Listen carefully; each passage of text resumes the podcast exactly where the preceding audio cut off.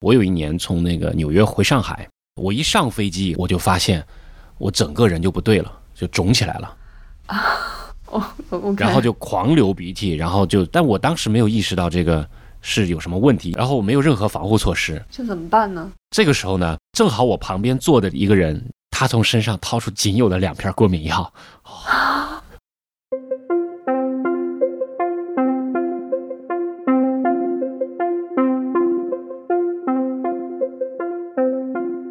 你好，欢迎收听《篝火漫谈》，我是长河。因为春季的原因，我的过敏的这个身体状况就又伴随着这个季节的升温就随之而来了。过敏大概伴随着我也有二三十年的这样的一个经历和感受了。于是我就在朋友圈里发起了一个邀请，希望能有同样过敏经历的朋友啊，跟我一起来分享一下他是如何和过敏一起相处的。我们先有请在北京的张莹，呃，来跟我们一起来分享一下她和过敏相处的感受。我们今天这个有请到的另外一位嘉宾是吴威，他是一个医学博士，他也是过敏啊。今天正好有事儿，晚一点我们再找他聊。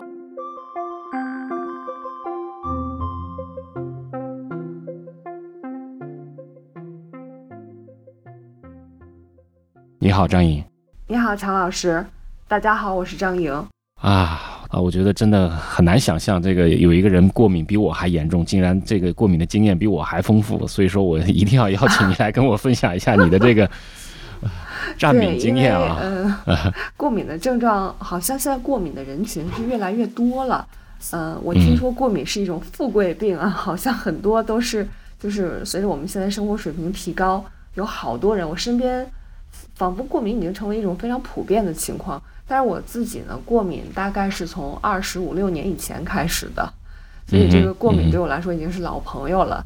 然后我也跑了很多趟医院，我就有去咨询医生说，过敏的这种症状到底要怎么才能消除？医生说你就是这种体质，可能你要伴随他一生，你就要学会和他相处。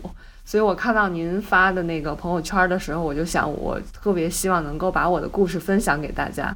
让大家看看有没有能够给大家一些启发，或者是一些，嗯，就是建议啊之类的，有一些帮助。感谢张莹，您太客气。今天你听到我这个声音，其实是有点点这个嘟嘟囔囔的。一般在过敏的时候呢，我的这种表现呢，就是这个鼻子就是会会有很大的一个，就整个上呼吸道会有一个不舒服的情况。因为今天正好上海雾霾的情况有点严重，再加上春季嘛，又是花粉季节。所以说这个，呃，再加上我昨晚上又没有睡得很好啊，所以说各种各样的积原因一积累下来以后，我就没想到我今天就过敏了。然后本来我要去公司去处理一些事情的，结果今天我也躲在家里面，开着那个净化器在家里窝了一天，也没有出门，所以今天的声音我会有点不太好听。北京现在也是今天也是有一点那个扬沙的扬尘的天气，嗯，尤其是现在这个花粉浓度很高，就是。一到春季的时候，很很多很多时间就是鼻子特别不舒服，打喷嚏啊，然后包括眼睛也特别痒，有的时候就是眼睛痒到我恨不得把我的眼珠都抠下来，然后把把整个眼睛揉的都血红。嗯，我的家人看到我这样的情况的时候，都会问我说：“你眼睛怎么了？特别吓人。”嗯嗯，我现在就是我现在的眼睛其实就非常痒。对，我特别理解您。嗯，我也是特别理解你。你知道去年在疫情的时候，我特别担心一点，就是说，呃，不是那种，呃，如果说是你手触摸了外面的物体以后，经常有时候会去去揉眼睛嘛。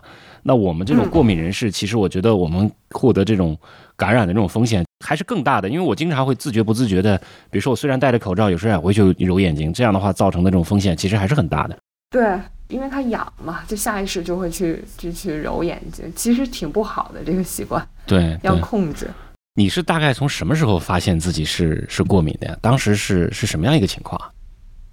我是差不多高中的时候，那个时候是二十五六年以前吧，因为我今年已经四十岁了，就是十几岁的时候，我就呃开始这个经常经常性的打喷嚏。当时呢。还不是就对过敏的认识没有这么深刻，当时就觉得这是不是伤风感冒啦？因为那个症状很像，就打喷嚏啊、流鼻涕，一直流清鼻涕。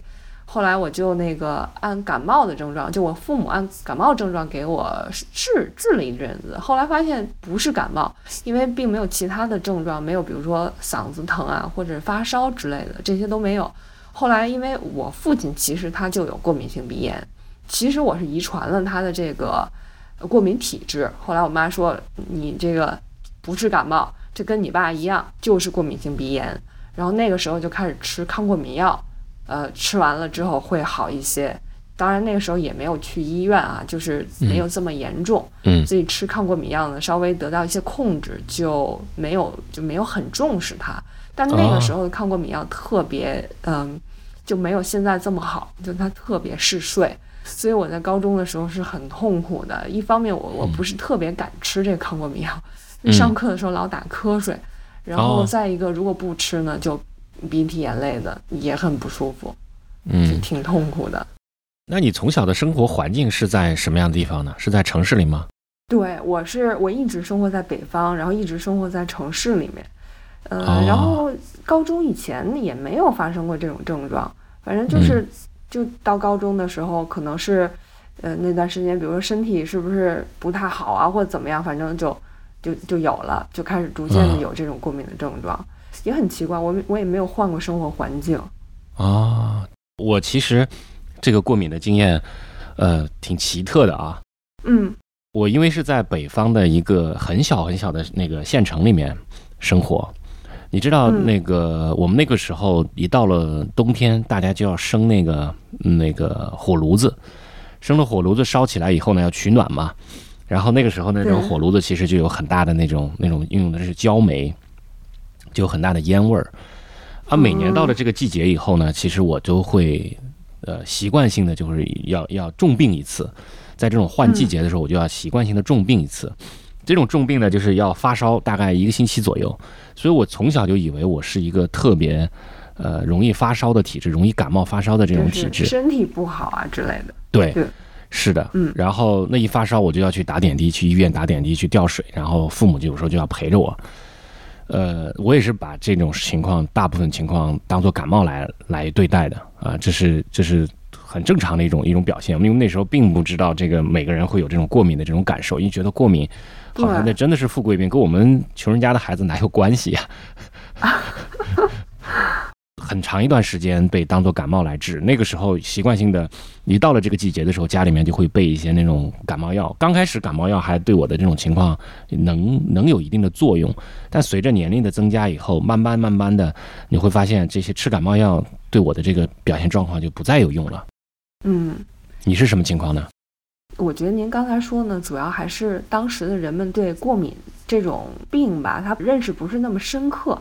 大家可能就是比较忽视这个，当时当时都会觉得说，可能发烧啊是是一种比较严重的这个症状，但是像过敏的话，不管是当时家长啊，还是就是普通人都会就是觉得说，这也不是什么大事儿，那就对付对付，反正过去就完事儿了，就是就稍微忍一忍，可能也就过去了。所以当时呢，就是没有正规的进行一种治疗，也没有到医院去看，说这个就这个事儿还值得去上医院看一趟，就没有这种没有这种观念。没错。然后我就是嗯，就是反正忍不住的时候就吃点抗过敏药，反正大多数时候就是忍着，难受呢，因为也不是那种就是。不能行动啊，或者是不能生活，生活不能自理啊，这种，所以就就这么过来了。直到就是后面，比如说我三十多岁的时候，呃，这个呃这个症状就发展的很重了。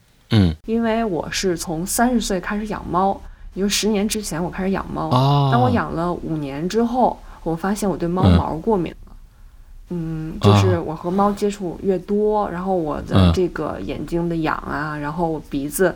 呃，这个流鼻涕啊，然后打喷嚏的症状就会特别严重。尤其是我如果长时间待在家里的话，就跟猫的这种接触更多的话，我就会更难受。然后我出门儿，嗯，就出门待的时间长，或者我出差的话，我就会减轻一点这种症状。后来我意识到，我不会对我这个 我这个毛孩子过敏吧？然后我就上医院去查过敏源，嗯，发现我真的是对猫毛过敏，而且过敏程度非常高。我就问医生，我说为什么我五年了都没过敏？然后就突然间又过敏了呢？医生说，因为人，嗯，在三十岁以后，就是呃，在三十五岁以后，你的这个免疫力是断崖式下降的。你可能之前对一些东西不过敏，但是呃，当你这个免疫不行了之后呢，你可能就会对它过敏了。这是很普遍的情况，也不光是猫毛，就有些人可能是年纪大了以后才开始过敏的，嗯，可能都有这方面的因素。嗯嗯，哎，是的，我感同身受。其实我特别想养一只狗或者想养一只猫，这个因素也是导致了我一直没有办法把这件事情成型的一个很重要的原因啊。对，但是我我没有我没有想到这种，嗯，对，但是我没有想到你过敏还还养着猫啊，这个这个真的是，你你怎么跟它和谐相处呢？这些年？哦，我开始接受脱敏治疗了。呃，就是我问清楚了这个，嗯，因为我查清楚过敏源之后，我发现我是对猫毛和尘螨这两种物质的过敏的这个级别特别的高。然后，嗯，当时也是纠结了很久，因为呃，协和的这个变态反应科应该也也算是全国排的非常靠前的这样的一个科室了。然后协和大夫呢也都很厉害，所以他们就是建议我说，如果你想。嗯，彻底的改善这个过敏的症状的话呢，你有两个选择。第一个是不要再养猫了，远离过敏源，这个是医生是首首先建议的。他就说你对这东西过敏，你就不应该再去接触它。嗯，但是嗯，养猫的人可能会嗯理解我，就是说你很难去割舍这样一条小生命，而且我还是养了两只猫，所以说。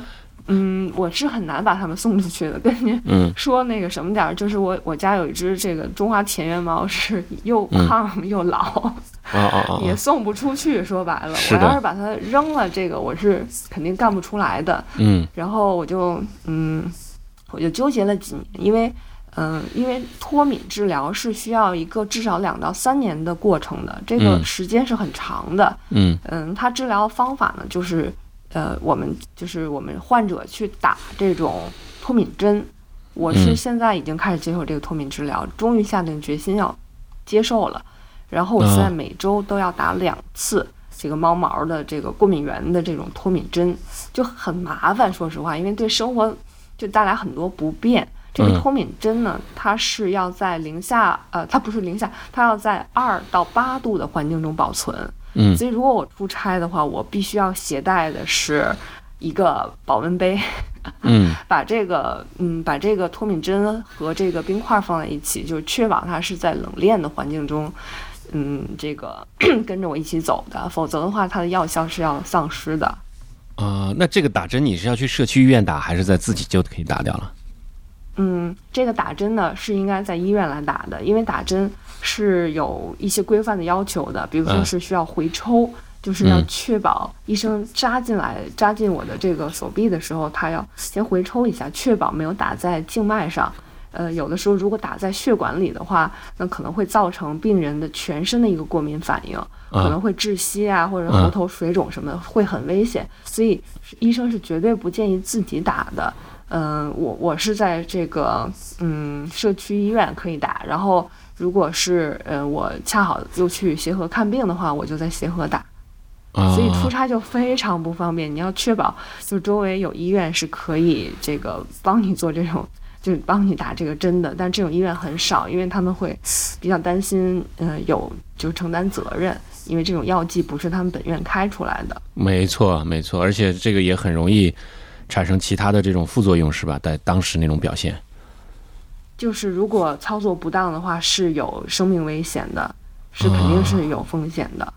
哦，哎，那你还挺有勇气来接受这种脱敏治疗的。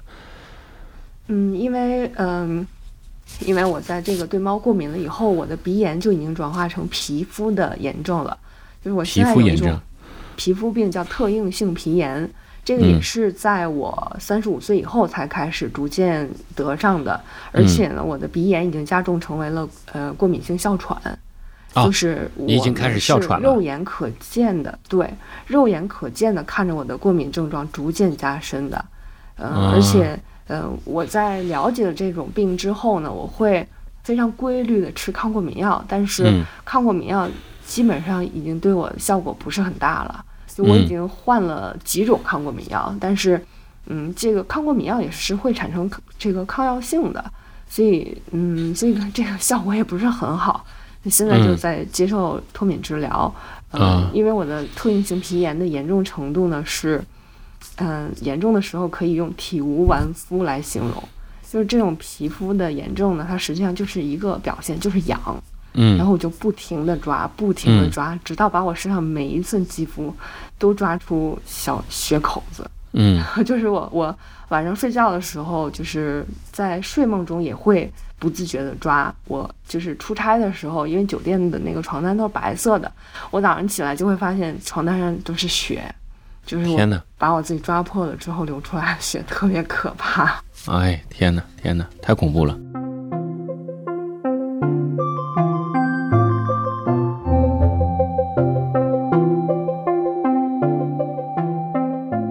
是怎么发现这个过敏的啊？我大概是在小学的三年级开始吧，大概就是在十岁左右。呃，很早啊。对我那个时候就突然发现，就是说我到夏天了以后啊，我眼睛会红。呃，你知道，就是说那个那那个时候在中国的城市里面流行过一段时间的红眼病。呃，但是但是我明显不是红眼病，我就是到了那个季节以后眼睛就红起来了，就痒，就开始要揉眼睛。我也不知道是为什么，在每年夏天的时候。然后我爷爷就带着我到处去看医生，就就是那个时候能去到的就是各种各样的什么村级的那种那种那种医院里面去，就是个人诊所去看。看着看着，我就我印象有一次就是说这个，那人家说是过敏啊，说是查出来是过敏，需要我给眼睛里打一针针剂。天哪！往眼睛里打针啊？眼球吗？对，是的。妈呀！我我那个时候就是最痛苦的时候，就是就是他们按着我。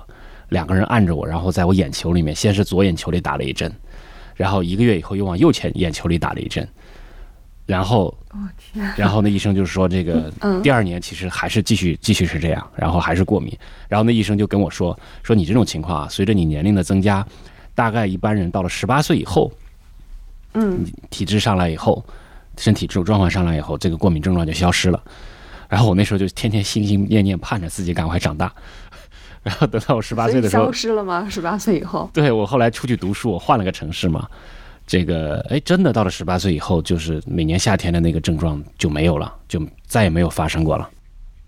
那您打在眼球里那个针是一针管一年吗？就那一年就不会再犯了？我不知道他给我打的是什么，因为那时候太小了，根本你也问不清楚是是什么事情，只是知道就是因为这个事情还跑去挨了一这么一针。然后我打完就真的好了，对吗？没有没有没有，就不再犯。没有，第二年还是有的啊。当时其实并不是那个，我觉得那一针其实下去以后，对我的呃眼睛的症状并没有特别的去缓解，呃，只是我觉得是白挨了两针，挨了疼，但是也没有这个解决问题，是吗？是的，是的，这是这就是我觉得是在可能呃我们那种地方。他能想到的能帮你去治疗过敏的这种呃这种方式吧，最极端那种方式。嗯。然后打那以后，我就一直是每年其实都是夏天的时候，我也不敢出门，就是眼睛红着红着红着眼睛。呃，我们那时候也不可能去查过敏源是什么，就一直都没有。对，我去医院的时候，医生也是这么说，就是说有很多儿童的过敏患者，是因为他的免疫系统还不是完全健全。所以在长大之后呢，是有很大程度上就是自行痊愈了，但是像就是也也有一些人是这个携带终生的，这都说不准。嗯，是的。等到我后来再发现我过敏的时候，大概是我来上海，因为我后后来有一段时间在北方城市待着，换了两个城市，然后从北京，我从北京来到上海，大概是二零零三年的时候，那时候来上海也很好啊，没什么任何的问题啊。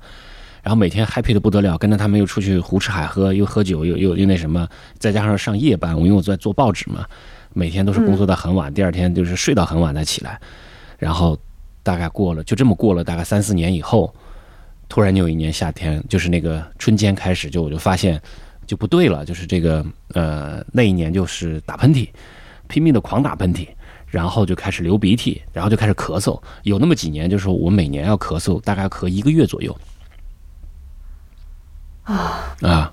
真的是对煎熬啊！是的，是的，是的，就这么一个情况，一直是伴随着我。后来这个呃，找了很又去看了很多医院，也是一直都在当感冒来治，就是当咳嗽啊，当感冒来治，就没有做过这个过敏的这个这个测试。大概到了嗯零八年的时候才意识到这个问题。呃，后来呢，去查了以后，医生说你是过敏啊。那那时候为了治我的咳嗽，已经给我开了一个相当于是哮喘级别的药，让我再吃我吃了以后，呃第二天就好了，就没有再有咳嗽的这个事情了。然后我才这才意识到，哦，我这是这是一个一个非常严重的一个过敏。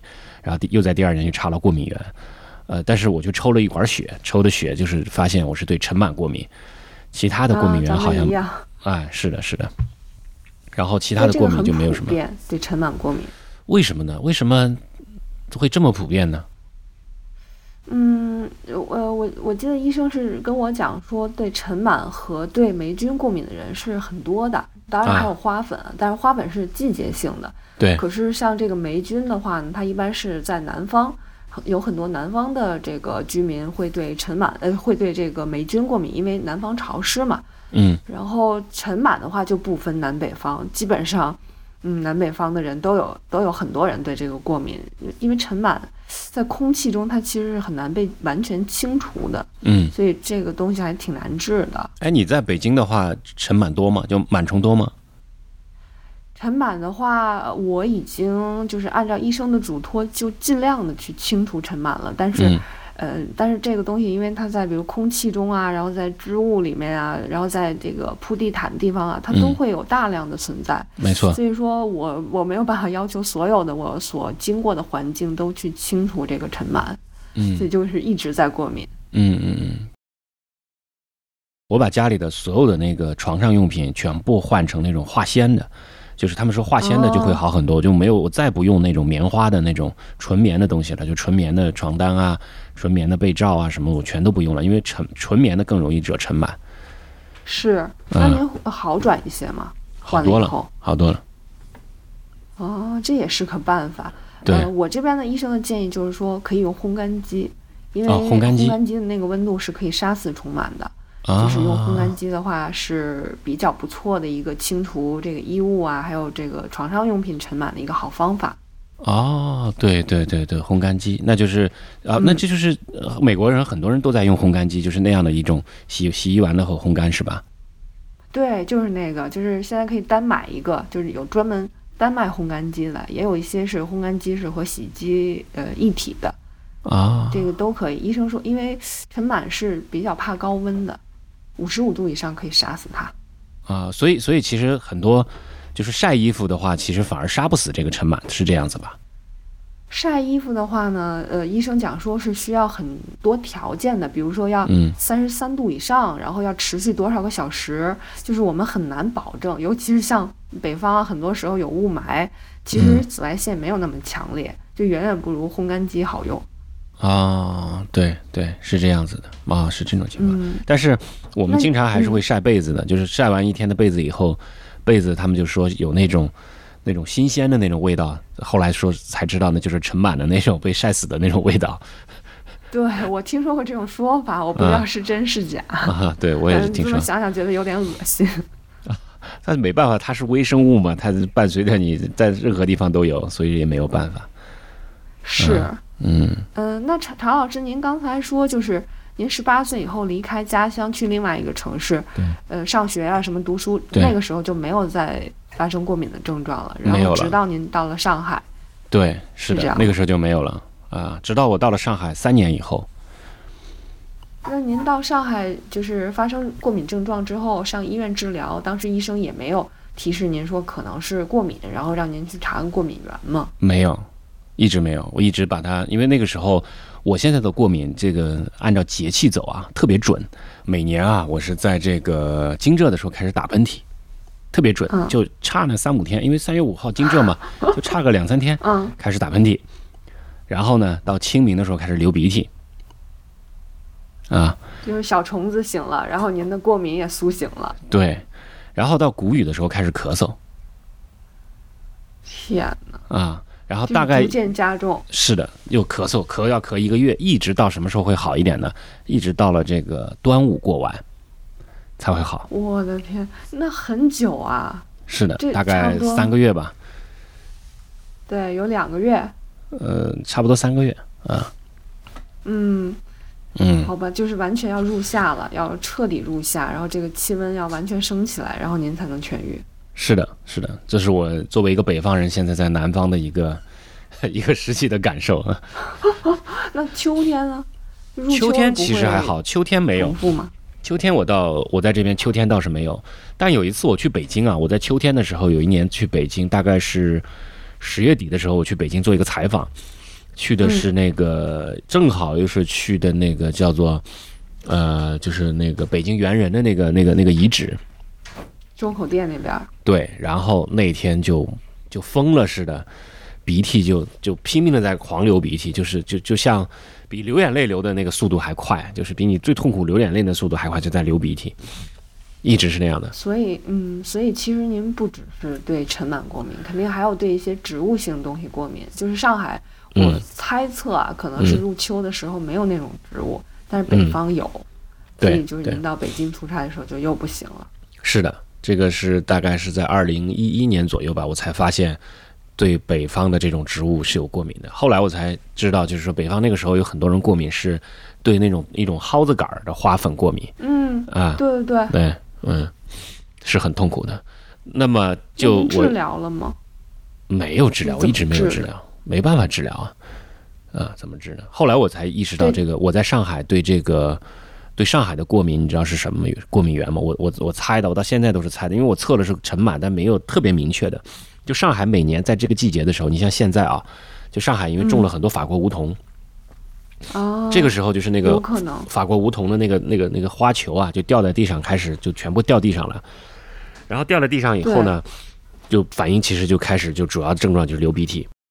因为查过敏源其实特别不科学，我觉得是吗？就是我去查过敏源的时候，我觉得呢，呃，我是说它这个过程特别不科学，是说我以为我被抽了一管血之后。医生就可以把我所有过敏源查出来，后来发现完全不是，是你要指定几种过敏源，然后医生去有针对性的查。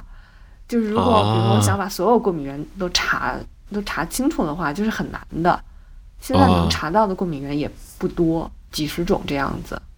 啊，对，那所以说其实查过敏源也没有什么特别大的意义了。不不，还是很有意义的。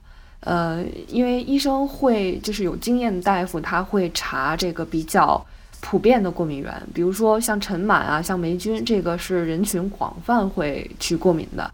然后像北京的话呢，他们也会根据北京的这种植被情况去为我添加几种，呃，就是比如说某几种花粉，因因为花粉其实也会分很多类，他们会查得很细，但是呢，就是。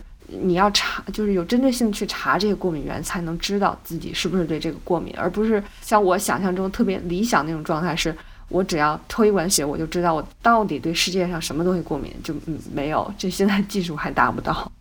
嗯，对，那么多种物品测过敏源也没有办法测出更准确的啊。对，也不现实可能。啊，但是查出来主要的几种过敏源，还是可以有针对性的去治疗啊，或者是去规避。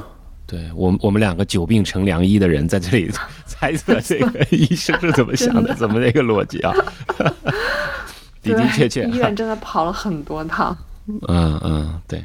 后来我觉得过敏源，我觉得对我来讲，我没有再去查，是因为我的这种反应是特别规律的。呃，就是说，呃，就是我按照这个节气来走，一到呃端午节以后，基本上就 OK 了，就就过去了。然后其他再有什么过敏的反应的话，就是比如说。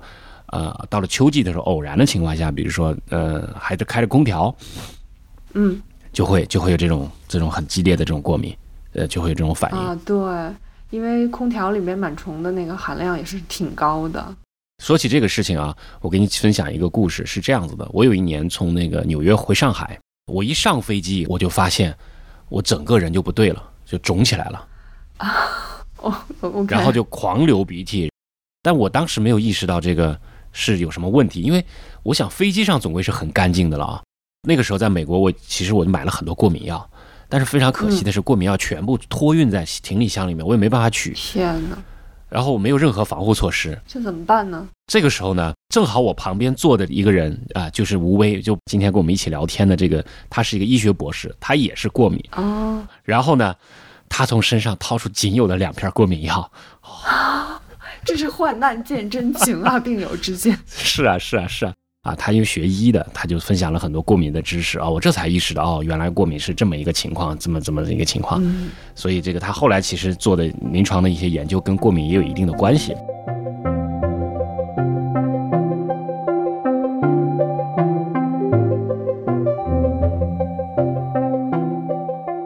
我们今天这个有请到的另外一位嘉宾是吴威，啊，吴威你好。你好，嗯，大家好，我是吴威，嗯，我的嗯本科到博士学的都是和呃中医药相关的啊这种呃中药呃治疗呃慢性病多发病呃这方面的呃活性药效物质和呃药物呃药理作用机制方面的研究啊，然后之年呃之前呢在美国宾夕法尼亚州立大学啊医学院。工作过五年，做呃前列腺癌方面的啊药物研发。那么现在也是回到国内的高校啊工作，搞教学和一线的科研工作。这样。嗯，好的，谢谢谢谢吴威，我非常感谢。我还得感谢另外一件事情，就是当年在美联航从纽瓦克回上海的这个航班上面啊，这个我一上美联航的航班以后，我就发现这个。我就身体各种各样的不适，然后那个鼻涕流的稀里哗啦的。然后那次我们的航班不是正好因为维修又延误了嘛，我们就下下去，然后再回上回到航班的时候，正好这个你身上带了仅有的两粒过敏药，其中给了我一粒救了我一命，要不然我都不知道那十五个小时怎么回来。哎天哪！哎，感谢啊！对我现在还记得你，你就挨着我坐着是吧？你坐我的右面，然后那个时候不需要戴眼镜，呃，不需要戴口罩，sorry。然后我就看你鼻涕一把眼泪一把的，就一直在那抽 涕，太痛苦了。哎呀，那个时候这个，因为我后来才发现，就是美联航的那个出风口啊，手上面一摸，哦天哪，一层灰，那个简直太恐怖了。他们为什么这么都不打扫这个卫生呢？哎，让人啊是吗？我没有注意到这个细节。但是当时的那种环境下，就是嗯，作为一个同事。同事经历过这种过敏的人，我一看你就是非常典型的过敏反应。对，所以所以因为我非常可惜的一点就是我买了过敏药，但是我都在托运行里面，我的一个都没有带出来，一个都没有。我没想，我怎么都没有经历过在飞机上过敏这件事情，所以说我完全没有预想到。哎，真的是多亏你的那个药。当时也是我过敏比较严重的一个时期，所以就是。就是嗯，那几年都已经到什么程度？就是不管去哪儿啊啊，如果只允许带一个小附件的话，也一定是带那个带抗过敏药。对，因为不知道什么时候就发作了，就是像刚才你描述的那种症状，鼻涕眼泪一把一把的流，哎呀，这真是非常影响正常的生活和工作。嗯，但是这时候那个药吃上二十分钟，基本上就 这个症状就会基本完全缓解。啊，所以不敢离开，不敢所以不敢离开，所以你就随身都带着，随身携带这样的啊。所以我也是当时立刻就能拿出来给你。哎呀，真的是你太，你不仅呃救了我一命啊，当时那种情况下，而且在一路上飞机还给我分享了很多过敏的知识，所以所以非常感谢啊。缘分，缘分是。所以今天我们要做一期播客，我要谈一谈过敏的人生。我觉得一定得找你来，因为我觉得你太有经验了。你你这你又是学医的，你对过敏的这个原理和这种发生的机理，又是又是很懂的。呃，在国内来看，因为过敏这样的一个病，其实近些年才开始断断续续有的，就大家才开始属于高发期。之前没有人听说过有什么人特别的去过敏，只是说你打青霉素的时候可能要测一下皮试，但没有想过我们对生活中那么多东西都有过敏的状症状啊。啊，我不知道你对什么过敏啊？其实我也一直没有查出过敏源啊，你没去查？我可能是我可能是对美国过敏，因为我回国之后，我感觉好像，嗯，基本这两三年就没犯过。啊，是，那是不是因为环境太干净了？美国的环境？嗯，有有很多人这样说，但是我因为因为我也是这个本身是这个到美国之后是比较严重的过敏患者嘛，所以我也看过很多人的这种学说，但是目前为止没有一个特别科学的依据啊，说美国太干净了。但是我更认可的一种学说是说，因为这个美国它是，其实它的那个历史又不是很长，是吧？还是可以说它是一个新大陆，所以它整个沉淀的这些。呃，微生物啊，这个环境的这个复杂性啊，这些元素可能还没有像中国进化的这么好。哦，是是这种微生物外在环境，有很大的影响，对吧？我想应该是的，因为我之前还去欧洲，嗯，就是我也是我在美国过敏比较严重的时期吧，我还去欧洲待过两到三周，然后在那边也没有像在美国那么严重的过敏反应啊。哦，这种情况，嗯，那就你所知啊，现在过敏的研究在全世界来讲，它是属于什么样的一个位置？是属于什么样的一个？有没有一些什么结有意思的结论呢？嗯，还是挺落后的。我觉着我们对于这个过敏的原因知之甚少，真的是知之甚少啊。哦，就全世界的这方面的研究还不多，是吗？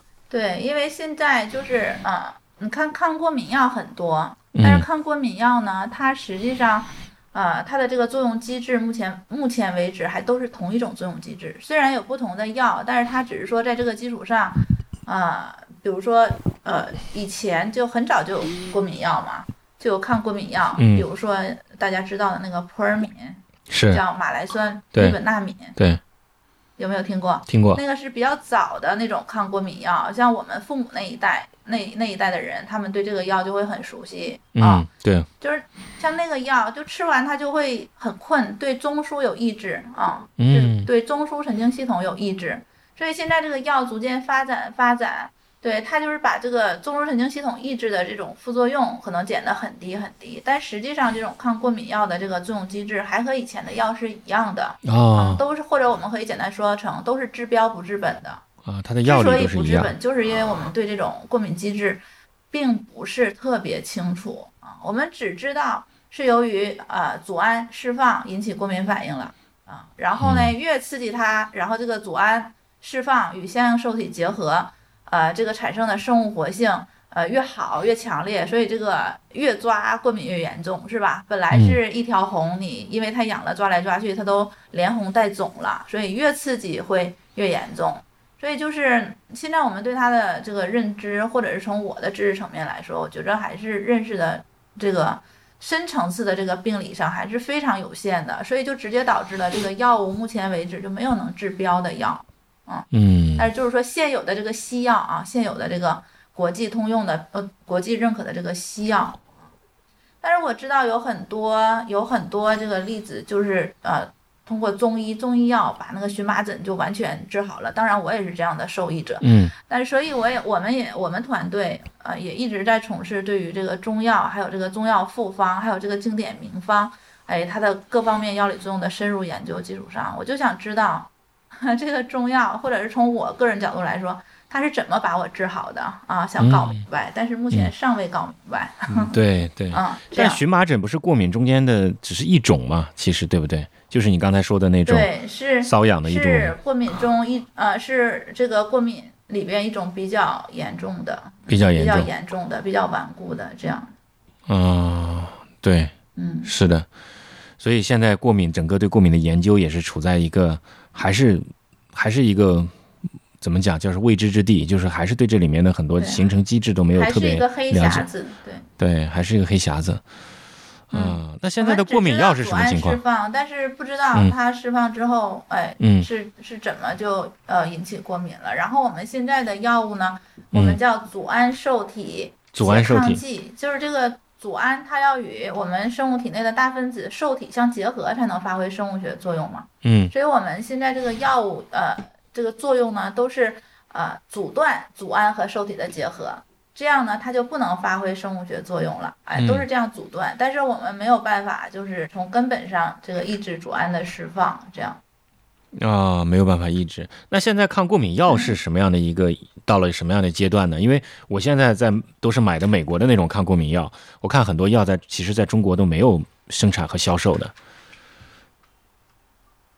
中国现在抗过敏药也也挺多的，只是就是说，嗯你比如有，比如现在这个呃临床一线用药叫氯雷他定氯雷他定我知道，地氯雷他定，对对，对，氯雷他定，还有氯雷他定，呃，在体内的代谢产物也是一个特别好的抗过敏药，叫地氯雷他定。这些药其实疗效还还挺好的，是开瑞坦吗？不是开瑞坦是另外的另外的药，啊，地雷啊瑞他定。反正他们都是类似的药。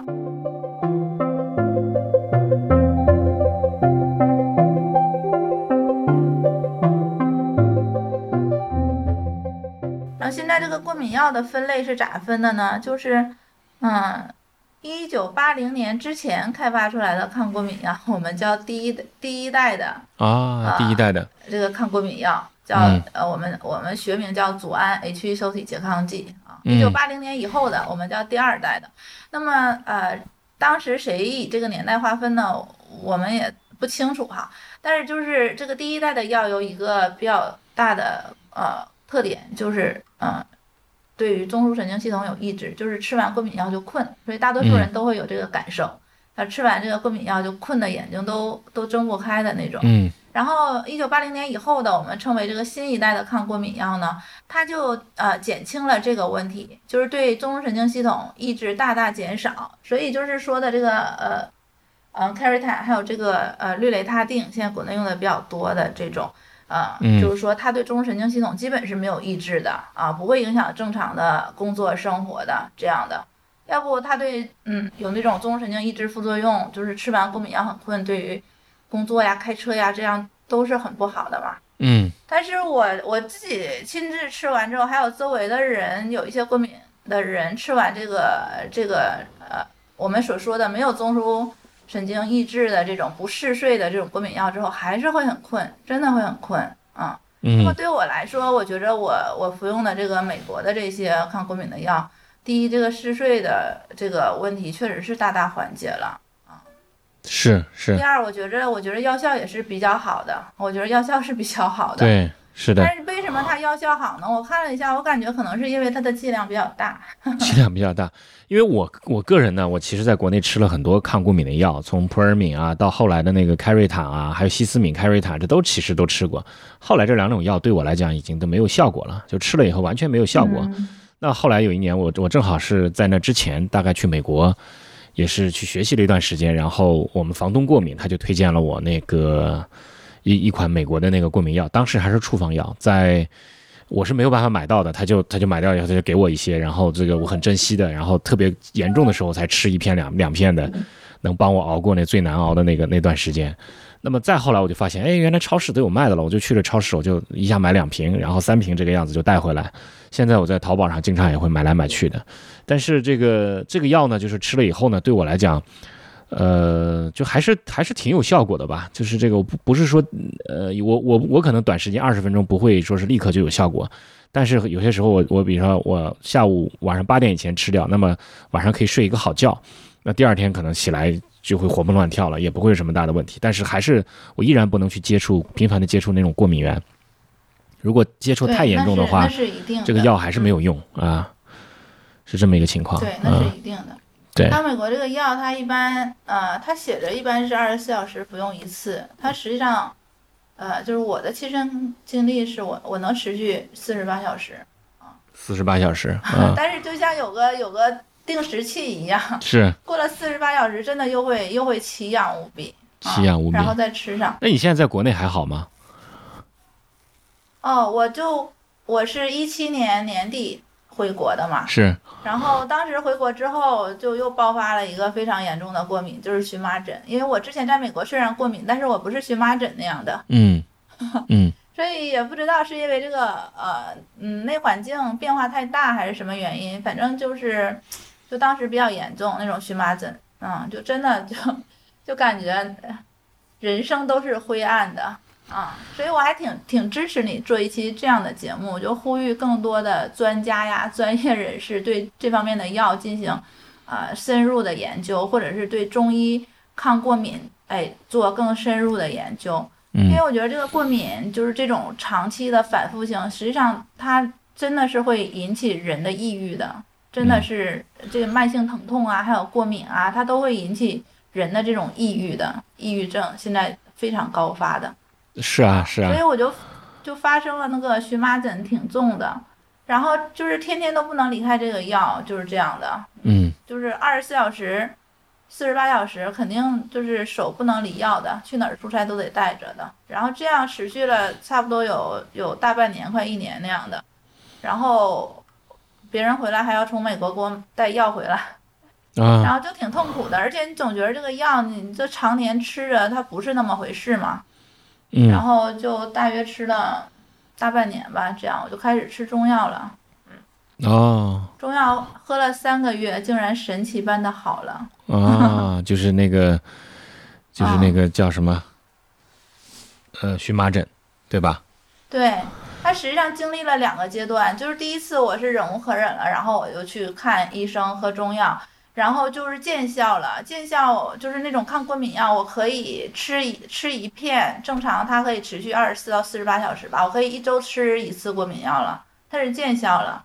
但是后来又经历了一个过年，我现在还清楚的记得，又经历了一个过年，过年可能就吃了点海鲜还是啥的，反正。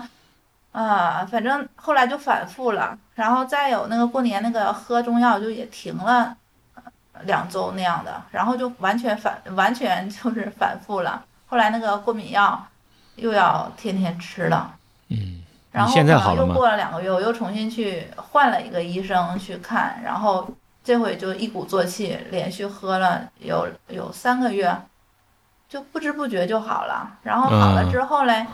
啊，我也跟那个医生说，我说我再多喝两个月，巩固一下。然后他说不用，嗯，到现在也没有犯过。这个应该是一九年，啊，一八年，一九年上半年的事儿吧，应该是一九年，一九年年初的事儿，到现在也没有犯过，有两年多了。但是我还是，嗯，挺注意，我还是比较注意的，因为我总怕突然有一天。再回来那样的，明白，是的，是的，我也很担心。但是那种痛苦其实现在已经忘了很多了。但是，嗯，但是一些特特别的那些事件，比如说真的半夜会多次的痒醒的那种那种痛苦经历，就还挺记忆犹新的。嗯，啊，我们我们这个过敏的反应不一样，但是那种过敏带给我的那种整个的那种心情，然后造那种心情抑郁，或者说是那种身体的那种整个感受，还是。一直都有啊，其实我今天还是有点过敏的，因为我昨天是鼻涕一直在流，然后昨天晚上睡觉前喝了药，然后今天就会好好很多啊。本来呢，我我过敏，我过敏了以后，除了吃药以外呢，就是我还会做另外一些事情，就是我会让自己去运动锻炼身体，有一段时间呃也好很多了，像去年我就没有怎么没有怎么犯吧。但是今年就就又不行了啊，因为今年我觉得运动量也也少了吧啊，我不知道你你自己怎么样，有一些什么样的改变吗？对你来讲，就是这个运动嘛，我一直运动量还挺大的哦，是吗？你一直有运动的，嗯，对啊，那你觉得运动对你这个身体有帮助吗？对过敏这个事情？嗯，嗯。因为也没有就是特别明确的对比，所以就没有特别明确的感受。像我们做临床实验，我们都是都是本能的就要有那些呃同样的因素设置嘛。就从我自己来说，因为我我一直就在就是我就挺爱运动的这么一个人嘛，就特别喜欢打羽毛球，而且呃比较有规律的那种。嗯，所以就是呃我就发生这种比较强过敏反应和最后。呃，目前现在就不太过敏了，就是它实际上这个运动的节节律是一样的，嗯。嗯嗯，没有因为我运动它就不发生，也 没有因为我运动它就反复发生，对对，所以就是嗯，我可能就不会就不会感觉它是一个主要的可以防止过敏的这样一个因素，嗯嗯，但是我们不是在讨论，就是说，呃，有可能是你的身体。亚健康嘛，因为之前你可能你没有反应，但是到了可能到了四十岁、五十岁的时候，你开始有反应了，或者说是你再过一段时间又好了。像我其实是这个很小的时候有过敏，然后到十八岁的时候我出来了，离开了城市以后，原来的城市我就过敏就渐渐就好了。但是我再一次过敏的时候，大概就到了我三十多岁的时候，就是这个在上海待了十几年，我开始对上海的这种季节的这种非常明显的变化开始起了有明显的过敏反应。啊，这就是会有这种说法，说这个过敏和免疫有关系，是吧？但是实际上，你知道很多疾病它都是和免疫有关系的，就包括现在的肿瘤啊，嗯，还有就是很多疾病它都和免疫有关系，这个有关系是一定的啊。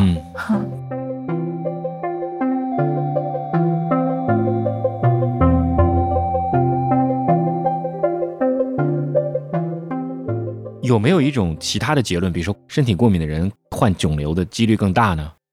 没有这方面的呃比较深入的研究啊，而且我也没有十分关注。但是你这个提的倒是挺好的，我觉得后面可以关注一下。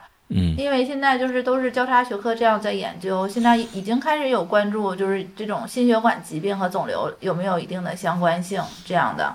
嗯啊嗯嗯所以就是过敏，嗯，就像我之前说的，这个过敏其实研究的还是比较少的，或者说比较小众的。嗯，啊、还是比较小众。但你你刚才不是讲了吗？在美国现在过敏药都不是处方药了，都是在药店里、在超市里都可以随便买到了。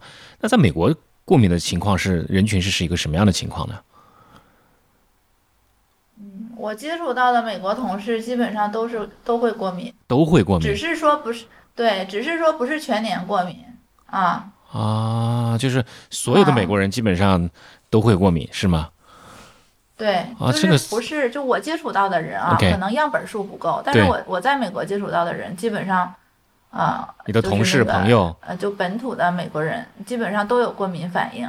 啊，不是说不是说嗯一年到头都过敏，就是季节性会很很就是很明显吧，这样。嗯，年轻人可能会好一些，对，嗯年轻四十多岁以上吧，就是这过敏频率挺高的，哦，但是表现不一样，有的人是鼻子，有的人是眼睛，有的人是痒啊，嗯胳膊呃胳膊就是全身痒这样的。嗯多换几次衣服，就是那个一条红，就是就是我们叫红领子啊那样的，就就会出来。皮肤上面是吧？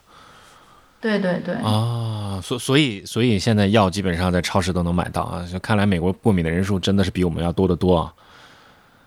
对，非常多。啊，而且很多嗯季节性的，像看似感冒的症状，它实际上都是过敏反应。嗯还有就是眼睛特别红，嗯啊，它实际上不是细菌感染，就是过敏。那个过敏的眼药水滴上一次，第二天早晨就会好。啊，有过敏眼药水吗？啊，什么什么样的过敏眼药水呢？我不记得那个药的名字了。嗯，我们现在国内也有啊，治疗过敏的眼药水，才十几块钱，这样很便宜，只要对症滴一两次就见效，第二天早晨就会好。啊，就是如果你的眼睛红啊、疼啊、肿啊是由过敏引起的，现在很多这个眼睛问题是由过敏，就是过敏引起的。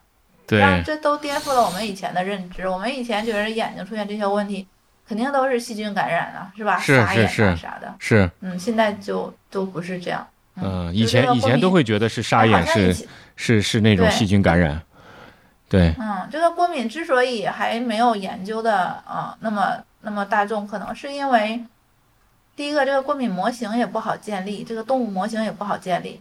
第二个呢，就是这个过敏的这个问题可能不是那么致命。你看现在像那个肿瘤啊，还有呃高血压呀、糖尿病啊、心血管很多病，它是很快致命的。嗯，所以就是不得不以尽可能最高效的方式找出新药，对吧？延长生命。嗯还有那个止痛药的研究，就是真的会痛痛到昏厥，或者说痛死了啊，会痛到死的，真的会有这个问题的。嗯但这个过敏呢，又不会导导致死亡，是吧？嗯然后如果不吃药呢，然后扛一扛，可能大几率也不会死人，但嗯是会有死人的这种可能性啊。比如说气管短时间内由于过敏反应，就是那个肥大抑制呼吸，这也是呃会致命的。但是发生的几率是很小的，嗯，大多数的这个过敏反应都是痒啊、流鼻涕、流眼泪啊，都是这样的。所以可能，而且又有药，又不是没有药，只是说这个药不能够治愈啊。对，没所以没有一种药是可以治愈的，对吗？对现有的这些呃成分明确的西药是没有治愈的，都是治标、缓解的。其实缓解也很重要啊，啊，缓解，对对，我现在只要觉得啊，只要天呐，只要这个时间我不过敏，我就生活质量、生活心情开，然后就完完全就不一样了，会很 happy 的。对呀、你知道吗？其实这个抑郁症啊，现在是全球第四大疾病。嗯啊、像那个呃重大疾病手术之后，可能会有一些呃慢性疼痛的后遗症，还有这个工作呃工作呃这个压力大等等这些问题导致抑郁，这就就不说了。但是说这个过敏问题，嗯，它也会长时间的这个过敏，你身体不舒服嘛，你的心情不会好的，所以也会导致抑郁。没错不过，这个抑郁症它实际上就是一个比较大的问题了啊。是的，是的，是的。哎，我刚才一搜这个过敏眼药水，天呐，好多啊！但是这茫然了，不知道买哪款了。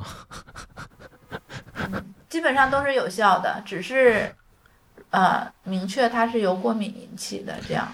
对，日本的有抗抗花粉的这个眼药水过敏的，还有加拿大的是抗这个花粉、么狗毛、猫毛，然后还有逛一种一种草草草粉草动物类的这种过敏药，很便宜。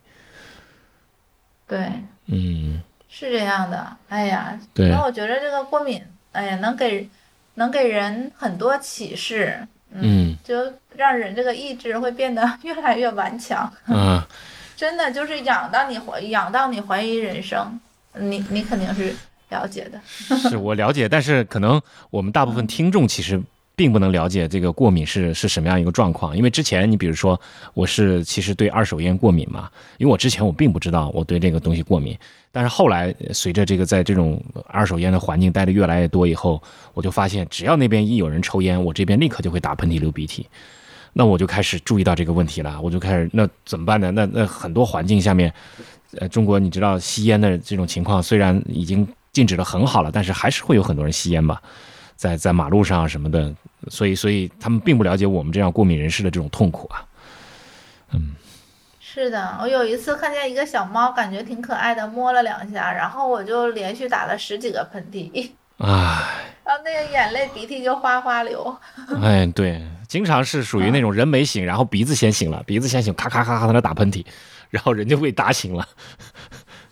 哎，对，就是没有过敏过的人，他应该就不会理解到这个层面。我还记得我读博士的时候，嗯。我在沈阳药科大学，我们那个学校比较有历史的，就有一条路是两排栽的都是银杏树。啊由于那个年代太太久了，所以那个银杏树都长到参天参天大树了、嗯。啊，路两边的银杏树都可以手拉手了。嗯。然后一到那个秋天的时候，九月份就一地金黄，嗯。能想象出那个场面是吧？嗯。但是每次我跟我师妹一起走过的时候，她都要呃绕绕开那条路走，就是说那个师姐，你看我过敏，我这脖子上脖子上已经开始开始起那种就像结痂的那种，像干干的那种一块斑一块斑那样的。嗯。我当时我就挺不理解的啊，后来自己过敏了之后，嗯，真的觉着，哎呀，就会立即产生反应啊，立即就会产生过敏反应，真的嗯，是这样的。天哪，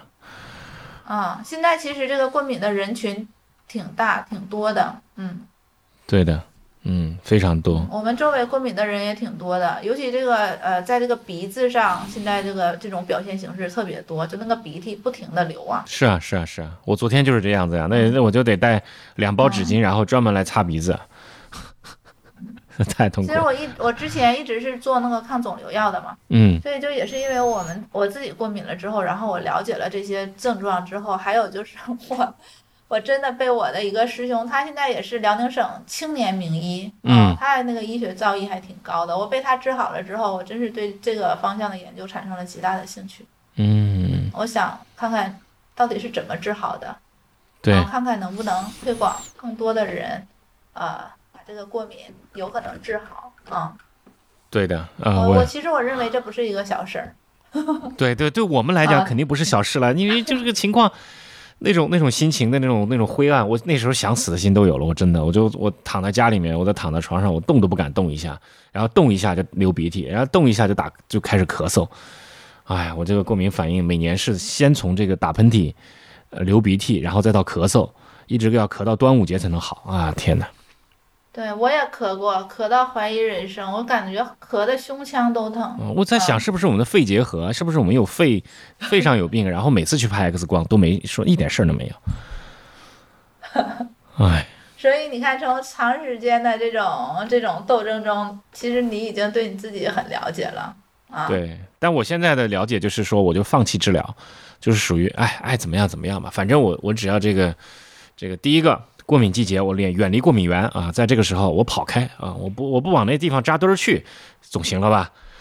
啊，第二个我把药备好，然后这个一旦发现这个不动嗯那个那个有问题的时候，提前一天把药吃上，反正我我我总归是那个做做好这种预防了，对，还有这个这个饮食啊，嗯。这个其实影响也挺挺大的。啊是吗这个我们就是说怎么样呢外源性的，嗯，你你是怎么调节自己的呢？就这种刺激性的东西就就少吃，容易人引起过敏的这种刺激性的东西，你比如说比较广谱的，大多数呃容易引起过敏的，像那个酒，酒我酒我基本上不喝，嗯，对，就要少喝，对嗯对。还有就是那个辣的，就是嗯。大家都喜欢吃的那个麻辣小龙虾这些东西，对。又辣又海鲜，这种就要必须要少吃，这样。对对，你知道吗？嗯我不吃，我也不敢吃那种虾，因为虾的那个虾背上面不是有条线吗？啊，那条线特别脏，就是有时候你比如说你吃的那个东西，你要不把那个东西抠掉，我第二天就肯定就发了，就发了是吧？就发过敏啊。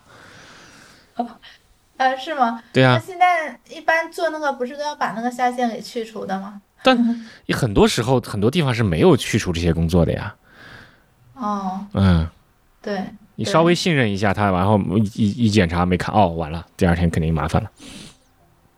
哦、哎呀，常常其实很多时候，呃，不理解的人可能觉得是呃某个群体的人事儿多，实际上 实际上是身体不允许。没错，没错，没错。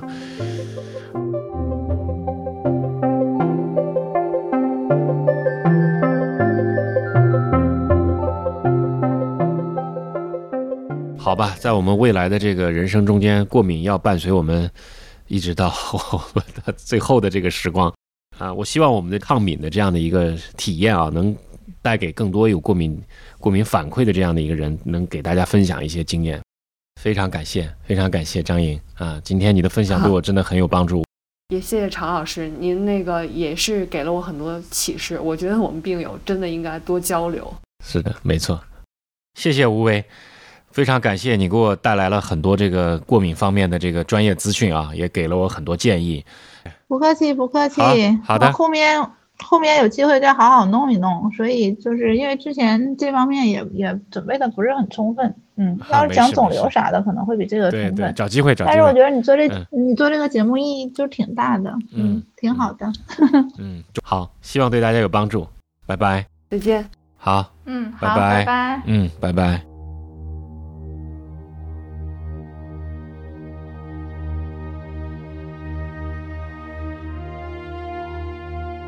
你现在收听的是《篝火漫谈》播客节目，我是长河，一个二十多年的传媒业老兵。这是一档我和我朋友们的聊天节目，由篝火故事和麋鹿 FM 联合制作。在我以往的工作和生活中，我认识了很多很有意思的朋友，他们很多都是各行各业的专业人士。我很想邀请他们一起聊聊天，大家围聚在一起，在这个浮躁而喧哗的时代，听他们讲讲那些不为人知的故事。所以我决定开一档播客，名字叫《篝火漫谈》。篝火漫谈名字的起源是原始社会人类围着篝火分享狩猎经验和个人感受，这一直都是人类最原始、最本能的社交方式。它代表了一种自由平等的分享精神。篝火漫谈正是来源于这种精神。我希望和你一起开始一场立足于现实又超脱现实的思想之旅。让我们在今后的时光中，一起围着篝火，倾听对这个时代最有价值的见解。本节目在苹果播客、谷歌播客、Spotify、亚马逊音乐、Turnin Radio、喜马拉雅等各大平台上线。除了以上平台，你还可以在 Pocket Cast、Overcast、小宇宙等播客 APP 搜索“篝火漫谈”，收听我们的节目。篝火故事是由资深媒体人长河发起创办的非虚构视频创作者平台。我们致力于用视频、图文、音频等方式，观察和记录社会的变迁以及普通人的故事。喜欢我们的内容，就请加入到非虚构创作者的大家庭吧，跟我们一起讲好中国人的故事。谢谢你的收听，我们下一期再见。